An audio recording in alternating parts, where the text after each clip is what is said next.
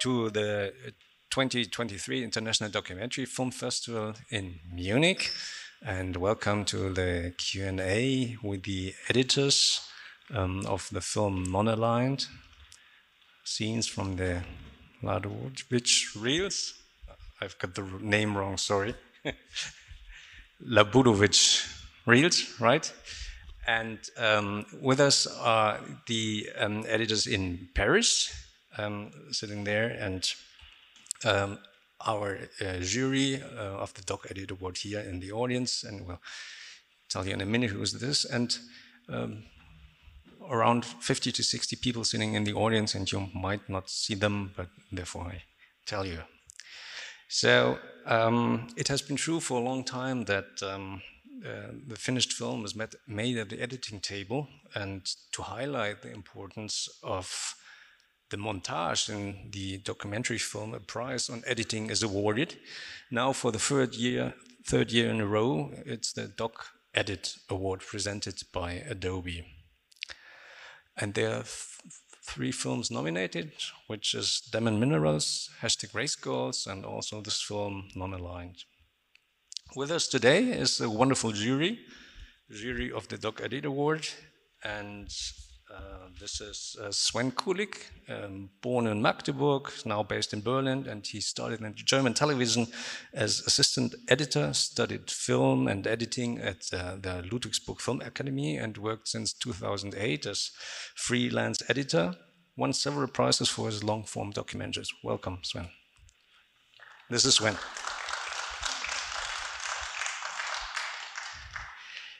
And then there's Peter Koenig.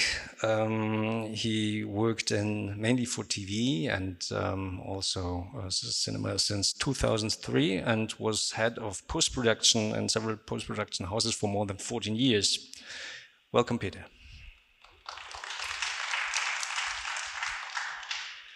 And there's Barbara, Barbara and she's Berlin-based and a highly decorated fiction and documentary film editor um, she edited for more than 20 years and is a member of the German as well as uh, the European Film Academy. Welcome, Barbara.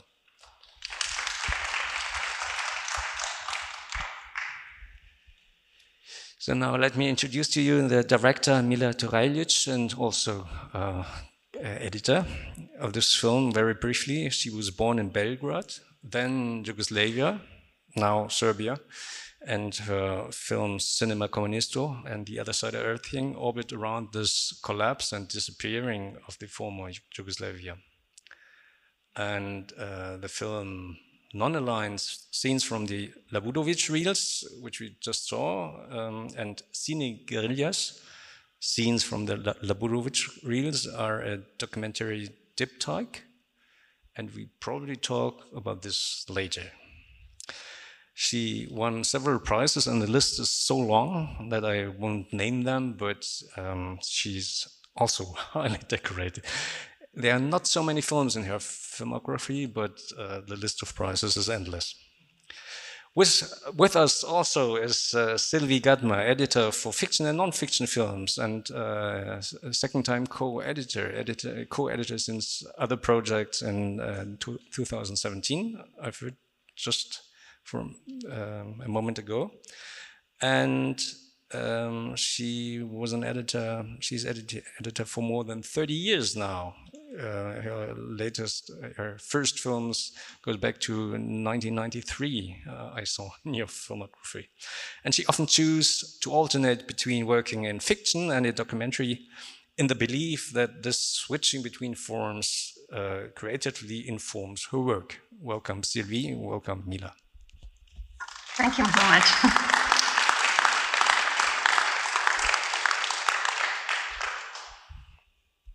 so, non-aligned being uh, um, is the second part of a documentary diptych. So, so what is a documentary diptych? Uh, is it a documentary theory? No, no. Um, first of all, thank you and good evening to everyone. It's uh, it's a film that started as one film and became two films, basically. Um, but it's uh, as maybe we'll discuss, as we were making uh, this film, at one point we realized that the diversity of the material and what we were trying to do to it was really pointing in two different directions, two complementary but different directions. And we ended up in the end separating the material into two films um, that are stylistically very, very different. One is, as you saw, more of an essay film. The other one is a kind of choral, uh, joint oral history. Um, but they work together, and the idea is usually the films get seen together. So the idea is that you know one plus one equals three and maybe that's the best definition of a documentary diptych that you get something larger than either of the two films but the way we conceive the films is that you could see just one and not know that something is missing you know that you that you've only seen half of the story so i don't know if that explains it yeah very well thank you very much so uh, what is the scope of a project like this how long did you work on this film the scope is endless because this archive is immense. And this is something I didn't realize when I started. But the project started seven years ago. Uh, seven years ago when I met Stevan Labudovic because he was 87 at the time, and uh, and Sylvie and I were actually editing another film when I met him, but um, because of his age, I knew there was no time, and so I started filming with him knowing I was interested in him, not knowing really what his entire life story was, and having a very clear idea about the subject that I wanted to treat, which was non alignment, but not really a clear idea of how to do that or what the final film would be. And uh, working so long on a project is uh, not only difficult for the director, but uh, what about your collaborators? Uh, do they come on board on this project and go and come back, or how should I imagine this? I, I let Sylvie describe to you. well, first of all, also uh, good evening to everyone. It's very impressive to be here tonight. And uh, because we, uh, well, I'm not able to see you all, so I say hello to you, but I, I can't see you. And um, yes, not it, of course it's not obvious, but uh, as Mila said, what is very um, interesting is uh, she met uh, Stevan Labudovic, the one who showed all these uh, wonderful archives during the, the editing of uh, her last previous movie, uh, The Other Side of Everything. So, you know, even if um, we, we, edited the, the, previous movie and she started to, to uh, to speak to me about uh, about his uh, her project, and um, it, it, was of course it's not it, wasn't very precise, but the fact is that the the, the subject of the non-alignment the non-alignment sorry it's very very exciting for her and and for me also because it's a very for me, it's a new idea, even it's, it's uh, it was a former idea, and to, have the to try to honor to, find the way to, to revival, to make a revival of this idea uh, through this man, through Stevan. We knew that the way um, will be long, for sure, but each, at each step, what I can say, it's there's a kind of a discovery, a very important discovery. We never have uh, had the feeling to, um, you know, to to be imposed, to to still. Uh, we, we, have all we, we, we had always a feeling to to move, to move, to move, to go to go straight, and uh, so it's we, we, we don't know how long it will be last, but we, we each time we find something, each time Mila come back to the editing room with new archive, new interviews, new scene, we say, okay, that pays and finally it's not. But we we we we thought in a, during I don't know one month or two months that we we uh, we, we found the key and finally not. So we uh, Mila um, uh, keep looking forward and uh, and and I follow because it's very very exciting. So, um, coming back to this project, um, uh, to the process, um, there was uh, some really important thing which happened in the very end of the editing process or in the can you tell us something about this there was a lot of evolution taking place you know there was there was Stevan Labudovic as the main character, and that's a kind of very emotional storyline, and I really wanted to honor his life. Then there was the fact that you almost never get the opportunity to make an archive based documentary with the person who shot the archive. So it was about how can the fact that he is there and with us, how can confronting him with his material give all of us not only new readings of these images, but also a kind of layer of the reflection on what is the documentary image, what kind of political vector has it been, you know, in the past. And so there was this kind of meta level of having him reflect on his own images. But then what we realized um, after doing some test screenings was that what we weren't communicating clearly was the fact that this story had never really been told. This archive had never been used, and the story of how the non-aligned movement had been born had never been told. But once we make a film about it, you would think, oh, well, okay, that was the story. And that's when we made a very big decision, which was that we needed to change the form of the storytelling, which is to say, to include me as the person who's filmed, not only because I'm filming Stevan, but because I'm doing an investigation and that that process of investigation needs to become the dramaturgical framework of the film. So then i went back and began filming my process of researching this archive and we really we turned it the formally we turned it into a film about the making of a film um, which was something that didn't exist at all in the, like the first year of editing that we'd done. Um, and that then led us to think about okay well what are all these things that have been happening to us? What, what, are all these discoveries that you know as sylvie said have been i've been bringing into the editing room. How can we invite the audience into these discoveries? And then came this idea to show the discovery of these 26 reels and particularly to show the process by which we found the sound archives and then try to put the sound and the image together. That was all you know something that as sylvie said it was always something new was always happening pulling us further and and and all of these things happened deep deep deep into the editing process Thank you very much. I'm, I'm looking to the table where, where, the, where the jury is sitting. Any questions so far from your side? Hello. So uh, Sven is speaking. Yeah, yes. Hello. Uh, first of all, congratulations that you are nominated for this uh, prize, and uh, thank you that you we could see your movie. I really enjoyed it. Thank you, first of all. Um, for me, um, we all love movies, and movies need picture and sound. So what I really liked in this movie was first half of the movie there was no sound in the archive, right? So it was really great idea to come later, and it worked much more impressive to me uh, when um, the picture and the sound came together first time, and this worked really well. So I really liked it, and uh, this is uh, part of movie making, and um, we are here to to celebrate some kind of montage. And when I start working, I always forget that uh, picture and sound need to come together first. Yeah, yes, uh, this is a lot of work usually, but uh, it must be. It's really impressive uh, to find a sound fitting to this uh, picture. Yeah? I think this was a big work to find the right sound, right? Yeah. So um, uh, there was one uh, question for me, um, and this is about the sound of tinnitus. you know, you had this sometimes between scenes. Why? Can you say something about this? Or is it too, was it not? Huh? What? Ele this? The yeah, the switch between scenes, uh, in between. Uh, there was the archive, no sound for the archive, and then there was a beep. Is there something like, the, like a beeping it? sound, like tinnitus, like in your ears?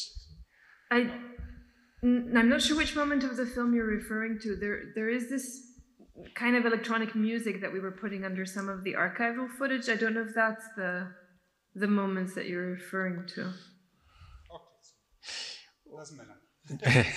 Sven doesn't it doesn't matter. But there's one thing I wanted to point out, and this is where sound and pictures coming together. This was a painful process to to to combine one archive and and and and, and sound from another archive, ah. and you did something really special ah. with this.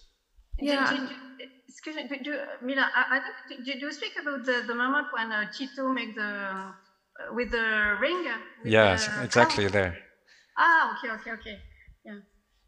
Um, Yeah. So yeah, just to say what we did, it was it was very. I mean, there's also just a really banal thing, which is that sound and image are not recorded at the same speed when we're talking about analog footage, and so it was very hard to synchronize, but also to to ultimately what happened is I, I contacted a company of um, deaf mute lip readers in the UK who usually what they do usually is like they'll be brought in as experts in trials where there's like um, you know CC camera TV footage and people are trying to understand what people are saying. And I contacted them and I said look we have this historical archive of image and then we have sound but there's only pieces of image and there's pieces of sound and they said to me we've never done anything like this before. We've never worked with historical footage or historical speeches. Let's give it a try. And so i sent them because they're english speaking i sent them sukarno's speech and they came back quite quickly in, in the space of two or three days so excited saying we, we like we got it and, and started sending us time codes of try this piece of image here with this sound and just when it came together it was it was so magical. It was really magical. But then, and Sylvie can maybe speak to this, there was this challenge of how do you edit that into a scene so that can people really participate in that? But to, to tell the truth, you, you uh, Mila, you, you prepare also very well the, the work for the for the man who finally uh, found the good uh, synchronized because we, uh, we we work with all the transcription of all the, the speeches of uh, of each uh, president. And you know the summit, uh, I don't remember exactly, but it's last uh, seven days or ten days, I don't remember. And it, in uh, in one day you have I don't know, but one four four session of speeches, and so we have a huge, huge, huge um, pile of transcription. And uh, as Milano, ev- everything very uh, precisely. We know um, when they, they, they talk about uh, what, what, subject or another subject. And so we, um, I remember that we gave some transcription, transcription of the of the speeches to the man who finally could uh, find the um, find the good extract. But it was uh, already very well prepared with uh, all um, transcription and uh, all uh, report uh, of um, on the wheel, the date and the, the name of the speeches and uh, and all that. Yeah, for me, for me, it was a mag- magical moment because um, um, it's it's it's so natural that that images and and, and sound are, are together, uh, and it's hard to imagine that you doesn't have this and bringing this together with this. Uh, uh, um, not not being synchronized in the first moment and the bell ringing the wrong moment. This was very eye-opening to me and a wonderful point.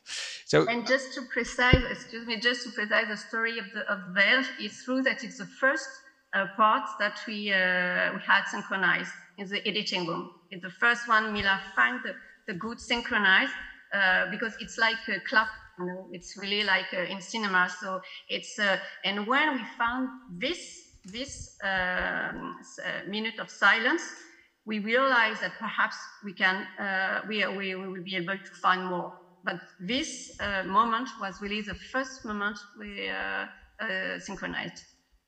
I, I, feel like adding one more thing. Sorry, I know we're going on too long about this particular thing, but for me, there was um, there was a double importance to this gesture. One is, you know, this bringing together of something that was separated 60 years ago, but the other is that this idea of giving them voice felt like a very political gesture, you know, because this is a region of the world that whose voice has been erased from history, and so it felt like a, that, that you know, it wasn't just a, in a filmic sense important; it felt politically important too.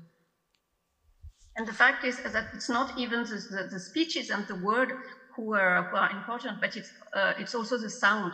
You you mentioned the bell, but you have also the sound of the water uh, by uh, Sukarno, and uh, and it was so for us it was was so impressive to. It's like to be with with with them in the in the in the summit to to be able to hear the water. Only that it was really amazing for us too. So this is a question for Mila. Uh, this is not your first film um, handling archival footage, and this seems to be a very tedious task to, to spend hours, months, years in an archive searching for clips, bits and pieces for your films. That's, for me, that sounds horrible. It's not hard. No, it's the opposite. You know, there's sometimes there, people like me are sometimes called archive junkies, and it really is um, something that you get drawn into, and it's not boring at all. It's quite the opposite. It's it's very. It's like a detective story. It's like a detective story. Someone says something, then you try and find the date, then you go, aha, and is this on this reel? And then you recognize it, then you take it to someone so they can tell you. It's just, it's it's just it's an adrenaline rush. It's an adrenaline rush every time you find something. So no, no, it's it's the opposite of boring. okay, Peter has the microphone. Peter König. Thank you, thank you very much for this film. I really loved it, and uh, yeah, very touching story, very great protagonist, very emotional, and uh, also great camera work. I think for me, and I found it, yeah, that you got it look very easy how you combine these different layers. And uh, if it looks easy it's often very difficult yeah to do that. And so great compliment for that. And it's good to hear that uh, that your your perspective or your part uh, that you added this later or it wasn't wasn't there at the beginning but for me it was very uh, yeah very great how you combine these these different layers, the archive, the story with Stefan, your story, and also I, uh, your, your, the timing of your uh, comments. I found it very great and uh, very precise and very, uh, yeah, on the point. It's not was not too much. So yeah, I, this perspective, I really, uh, it's a great film, and thank you for bringing this historical stuff to an audience. And yeah, and uh, just one question. Uh, did you have another ending with uh, Stefan, or was it always clear that he is at the last 10, 15 minutes, he's not in the film? How did you decide that? The, because the other end, the ending with Stefan is in the other film ah. it, it, was very easy once we once we decided it's a diptych of two films the the emotional ending with Stefan and it is very emotional it's in the other film because it's the other film that closes the diptych yeah. So we have to come back here and, and to see to see the rest. So stay here. You'll probably get some screening. okay. But the question is, is very true because you know there you, you there's an emotional payoff that you really want to have with him. It's just you have to see both films together. That's um that's that's kind of um, just another question. The great picture with the ship at the end. Did you uh, arrange that or was it no? Was. I could not have known. So what happened is because I took him to film on the ship, they uh, the ship now is uh, owned by the city of Rijeka, uh, the city in Croatia, and they contacted me because what's been decided in the meantime is that the ship will become a museum.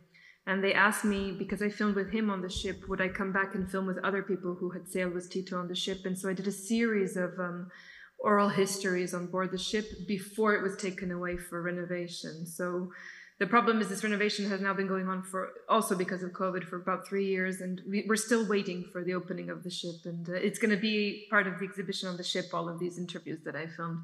But um, that image really, I think when Sylvie and I both saw it, we both knew that that you know it, it turns the ship into this emotional symbol that you know felt really really powerful and potent as as an as an ending for the film.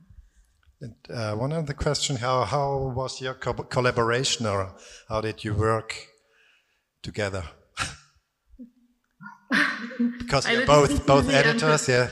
Or uh, well, it's um, well, I think it's it's um, it's um, how to say in English prolongation, Mila. An extension, I guess. An extension of uh, our work uh, of, on the previous movie, um, because you know um, we work, it's like um, two writing in parallel. Because uh, as Mila said at the beginning, uh, she has no idea how to tell the story, and we don't know even know what is the exact story of the movie.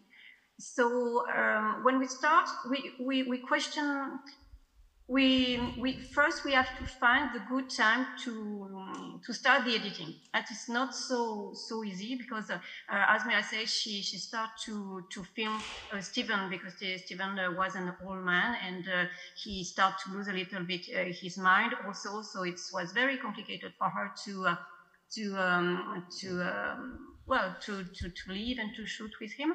And um, but at one stage uh, we um, we organized two or three days of um, of um, screening. Uh, just to know if we have um, the material to start the movie, not to finish it, but just to to, to start. And uh, so we are ready to start the movie, and um, so we we start. And but we know that we um, we didn't have the, all the material yet, and uh, so we start to to edit scene by scene and we, uh, as we uh, have to wait for the translation, because unfortunately uh, um, I don't, and I, I don't still don't speak Serbian, so um, we have to, wait the, for the translation. So we start to, to edit all the other scene, and to and to and which and after uh, with the, the, memory of uh, Mila of uh, what Stevan tell about the non-aligned and about his own life. we try to imagine a structure and we so, so we, we really uh, worked step by step. And uh, as Mila come back often to, to Serbia so to Filmske Novosti. So she uh, she met uh, she met often Jovana the, the, the, woman in the in the archives. Uh, she started to at each time she she had a list of a to-do list uh, of what she has to what she has to shoot or what, what uh, archive she has to to look for. And and you know it's really um, I don't know it's a um, uh, it's a du duet uh, in the editing room and after uh, in the Mila um, when to shoot and come back to the editor room. So we work on the scene and we think, okay, so we meet this, this, this, and so Mila um, go back to to Belgrade, and you know, it's uh, so so we work like this uh, in conscience to be. Um, to, to write the movie during the, the, the editing. I know that it's always like this, but the, on this movie, uh, especially because we know from the beginning that we don't know. Mm-hmm. Uh, I, I don't know, Mila, if it's well explained. No, I, I agree. And just to say the way it works, why it's such a valuable thing, I, I think we inherited in the documentary world a very false way of working because we adopted fiction, which is, you know, you, you research, you write, you film, you edit. And I actually don't think that serves documentaries very well. And we really agreed on this on the last film. So on this film, it was very clear it's not at all going to be like that. You know, I was shooting before I researched. We were editing before I'd written, and I actually think there's there needs to be a lot more fluidity in the way productions of documentaries are set up because I don't think our our films are born in the same way fiction films are born. And so it was a very fluid thing. We would start, we would stop. I would go shoot, I would come back, and for me, because I'm always with Sylvie in the editing room, it's um it's a chance to see my footage through her eyes, particularly because I'm the one filming. So I really need that to be there next to her to watch the footage through her eyes because she always helps me understand where the pulse of the material is, where's the beating heart of the material. And it's not always where I thought it was when I was filming, you know? Um, and then also because I need, when I get excited by something, I need to explain to her why. That, may, that obliges me to verbalize what are these themes that are capturing me in the material. And it really it is really like weaving a yarn from a mass of wool you know just but we do it together and it's um it's a very powerful collaborative experience. It's exactly what you say it's a duet. It's, it's really quite powerful. Thank you very much. There's there's barbara with the next question Hello. Uh, I also enjoyed your movie a lot and um, and found it very interesting by the way it was woven, the the several layers were woven together because I think there's there are at least five five different stories um, uh, going on. There's the story of the film. Uh, uh, film Norske or what, you know, uh, and uh, and the, all the camera people there and the people who work in the archives there and so on. And there's your story and your childhood. Then there is the uh, story of Tito and what he improved, and uh, Stefan. Stefano or Stefan? Stefan, yeah. Stefan. So, uh, and the way you, you were talking about your, uh, the way the movie improved over the time, I also think whenever you went back with new material, the whole picture changed again. You know, I mean, okay, okay you, you made scenes, but you, you must have done more than only scenes and waiting and, uh, until the moment when you have all the scenes because um, I guess you had masses of material, the archive, but also whenever you went away to, to shoot new stuff. So it must have been, it must have been changed all the time throughout the whole, your whole editing process. And what I would like to know is um, how much time you spent editing together and I would also, uh, not only together, how much time approximately you spent editing in the editing room, but I'm sure you also had this movie in your head the whole time. and uh, and I would like to know if you, uh, Sylvie, um, did uh, work on your own also, uh, because I think this is something you really have to dig in for yourself for, for, for processes, you know, because it needs time to play and to experiment. It's not, it's not just a logic thing. Uh, can you tell us something about that? Yeah, of course. You're, you're right. Yeah, when you say it's not a logic uh, thing, it's exactly what, what we try to avoid. It's to be logic. And uh, it was really, really difficult because as it, it's an also an historical story. We have to be uh, to be understood, and it was really really difficult. And um, and for sure, um, as Mila said, she explained to me the archive because I I'm um, I'm French. I, I, don't have the the I, I, I didn't know the, the, the story of uh, of Yugoslavia so so well, and uh, and the, the story of the Lona uh, uh, either. So when she find um, a beautiful shot, she was so excited. So I said, "Tell me, tell me what what what I what you see in that shot." And she she, she can tell tell me every story of every man or woman in the shot. But I, I didn't know uh, the story before. And you're right that at one moment we tried to, um, I tried to, um, to edit on my own with my own uh, knowing and to, to experiment what people who, um, who, who doesn't know anything about the story uh, could understand. And we, we did a lot of work like this because we have to find a good balance between people who are aware of the story and people who, um, who don't. And, um, and even for American people, it's not the same uh, than for French people, than from, uh, you know, uh, African people. And the Mila wants to, to do a very international film. So it was really, um, as I say, useful to work also on my side to to be able to to figure out what people could understand or not.